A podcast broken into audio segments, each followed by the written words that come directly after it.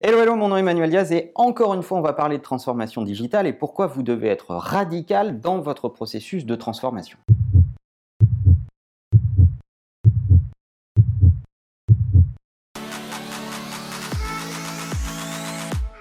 On en a parlé mille fois sur la chaîne, la transformation digitale, avant d'être un enjeu technologique, c'est avant tout une manière de faire, une manière de comprendre l'environnement qui est le vôtre dans votre business, chez vos clients, chez vos partenaires, chez vos collaborateurs. Bref, à 360 degrés, vous adaptez à la réalité de ce qui vous entoure pour ensuite mobiliser la technologie et les moyens nécessaires pour être efficace dans notre époque. Mais ce que j'ai peut-être pas assez précisé, c'est que le digital, ça demande souvent d'être très radical. Ça n'est pas un bouton qu'on peut laisser à mi-course entre on et off. On peut pas y aller en se disant je vais essayer pour voir, etc.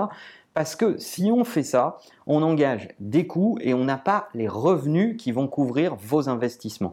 La transformation digitale demande d'être assez radicale dans, en tout cas, sa façon de penser pour ensuite mener une exécution cadencée et rapide. Et souvent, on me demande de bien résumer ce que sont les trois piliers d'une transformation digitale réussie, et je me suis dit que la meilleure façon de les résumer, c'était comme ça. Le premier pilier, c'est le temps. Ce qui est induit par la transformation digitale, c'est un changement d'échelle sur le temps. Vos clients ne veulent plus attendre, vos produits doivent être en stock, livrés sous 24 heures maximum, voire peut-être dans les villes dans l'heure.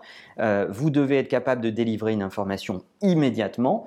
Le fait qu'on soit entouré de technologies qui soient temps réel fait que vos utilisateurs, quels qu'ils soient, ont un rapport au temps qui est beaucoup plus accéléré. On pouvait attendre quelques heures, voire quelques jours avant d'avoir une information auparavant. Maintenant, on ne peut pas comprendre que lorsque vous posez une question par email, ça mette des heures ou des jours à revenir avec la réponse. Le deuxième pilier, c'est l'espace. La notion de zone de chalandise a complètement explosé. À partir du moment où vous êtes dans un écosystème digital de business, votre zone de chalandise dépasse complètement les contraintes géographiques. Vous allez pouvoir adresser des clients qui sont à l'autre bout de la planète. Votre marque était une marque locale, peut-être issue d'une PME liée à une région, on va pouvoir toucher des tonnes de gens qui sont à plein d'endroits sur lesquels vous n'avez aucune boutique, aucun point de contact, aucune activité, ni même un distributeur pour vos produits, et on va pouvoir s'adresser à vous.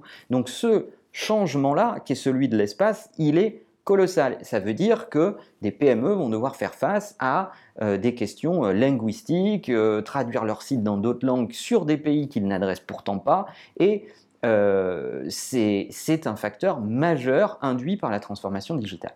Et ce facteur y rejoint le troisième qui est l'échelle. Ce que la transformation digitale provoque aussi, c'est un changement d'échelle colossal. Là où vous aviez quelques commandes, vous allez potentiellement en avoir des centaines. Là où vous parliez à quelques dizaines de personnes par votre communication locale, offline, en faisant je sais pas, de la com dans, le journal local ou à la radio ou, du street marketing dans votre ville, vous allez pouvoir mener une campagne d'AdWords et parler à beaucoup plus de gens qui sont intéressés par ce sujet. Et ça, c'est aussi un changement majeur. Donc lorsque vous combinez temps, espace et échelle, vous avez les trois grands piliers qui sous-tendent à la transformation digitale. Et c'est pour ça que je vous dis qu'il faut être radical dans votre façon d'appréhender votre transformation digitale dans votre entreprise parce que si vous n'êtes pas conscient de ces éléments, vous allez forcément y aller avec des réflexes qui ne sont pas adaptés à ce qu'est le business digital aujourd'hui. Et donc vous risquez vous planter ou en tout cas ne pas profiter